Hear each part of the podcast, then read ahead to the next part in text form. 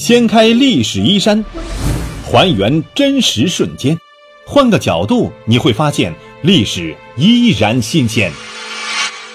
历史趣谈，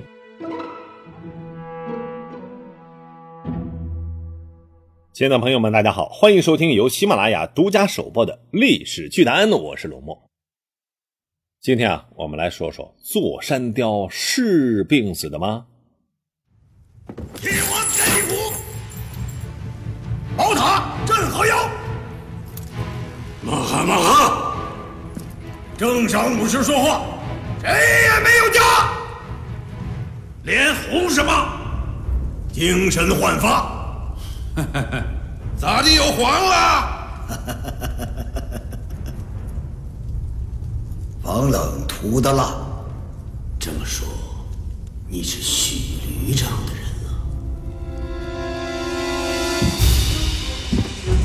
因为徐克导演的《智取威虎山》呢，座山雕形象再次火爆起来了。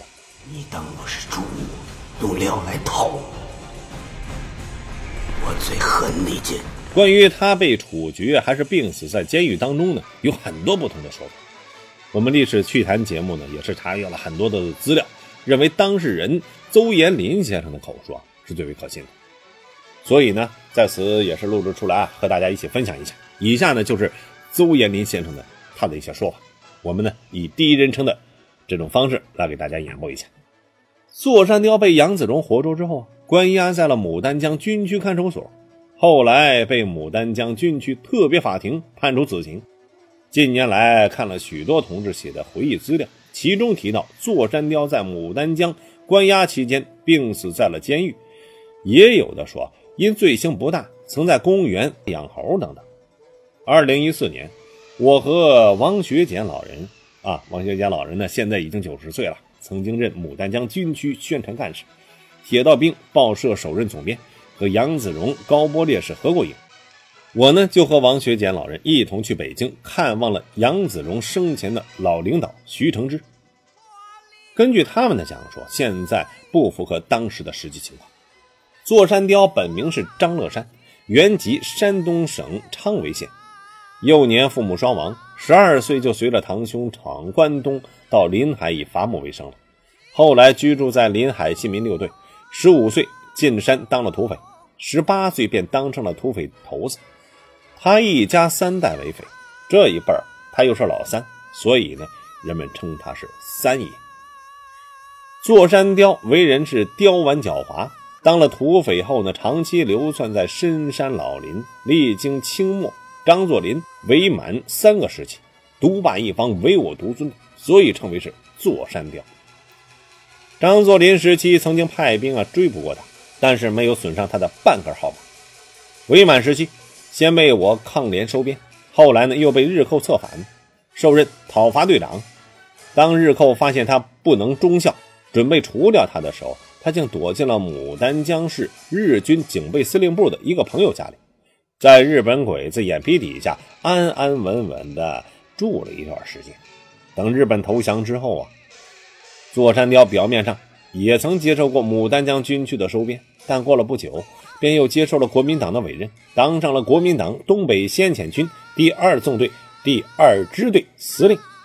许承志说，一九四六年年底，经过一年频繁紧张的战斗，退居在牡丹江等地的大股土匪都被我军消灭了，但潜伏在海林北部夹皮沟里的座山雕老巢却一直没有找到。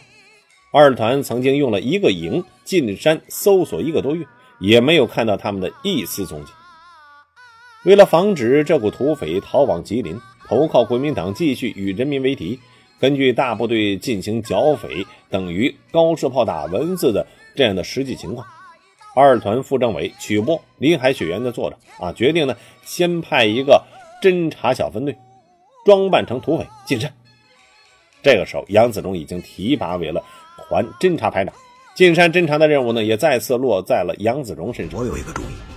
土匪可以假扮我们，我们也可以派个人假扮成土匪。徐承之说：“杨子荣接受任务之后呢，挑选了孙达德、魏成友、孙立珍、赵献公、耿宝林五位战友扮成土匪，冒着大雪到了夹皮沟。这夹皮沟是海林北部山区方圆几十里茫茫林海当中的唯一的一个村屯。小分队啊，没有贸然进村，而是埋伏在村外的小山上仔细观察。这冬天的清晨，夹皮沟里是死一样的沉寂，家家户户低矮破旧的房屋盖满了厚厚的积雪。就在这个时候啊，小分队们发现，哎，有一户人家这个后门开了，一个男人呢出来是东张西望，又回去了。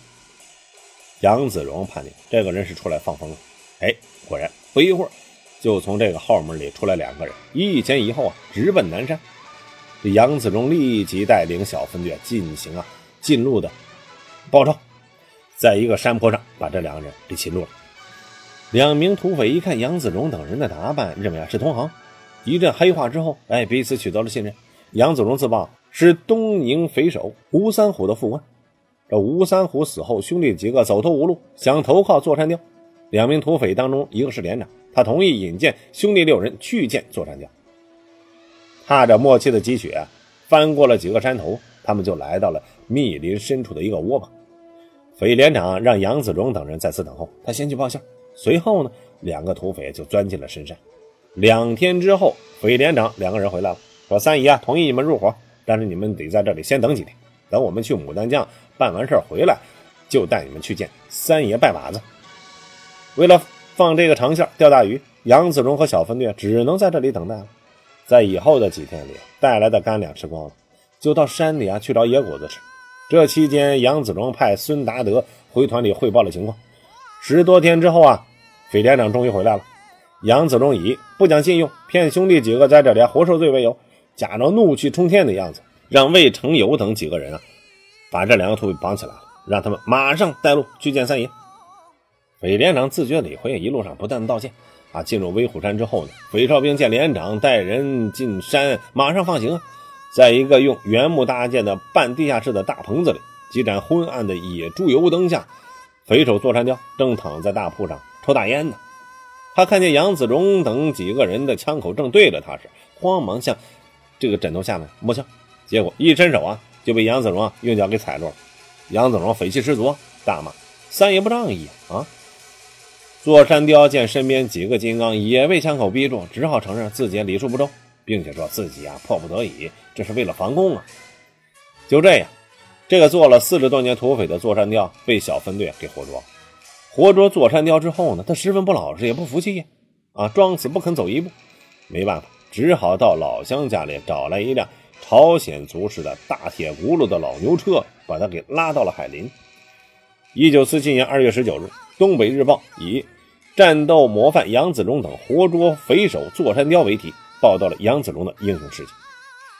徐承之说：“以上情况呢，是曲波同志专门向他汇报的。为了使领导同志掌握这些情况，他把啊何伟，这何伟呢，当时是牡丹江省委书记兼牡丹江军区政委，建国之后呢。”曾经任驻越南大使、河南省委第二书记、教育部部长啊、党组书记等职。何伟同志啊，也被请过来啊，一起来听。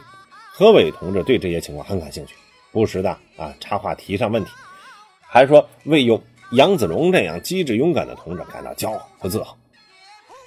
九十九岁高龄的老红军，沈阳军区原副政委邹衍将军，曾先后担任过罗荣桓、李富春的警卫员。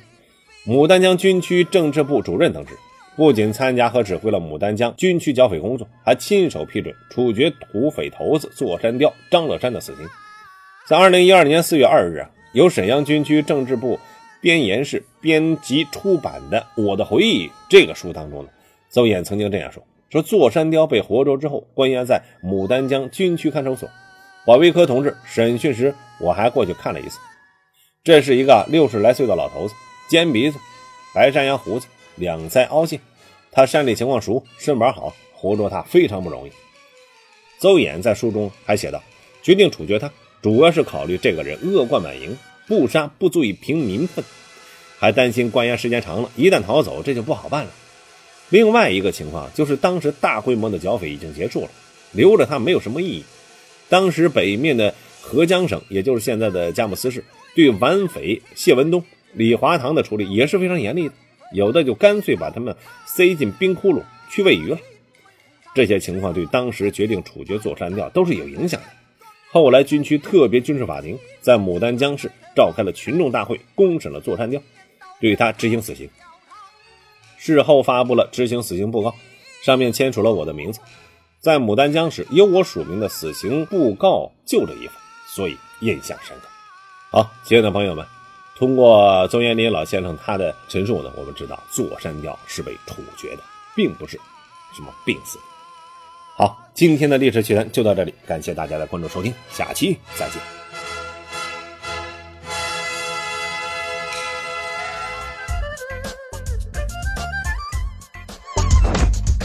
掀开历史衣衫，还原真实瞬间，换个角度你会发现历史依然新鲜。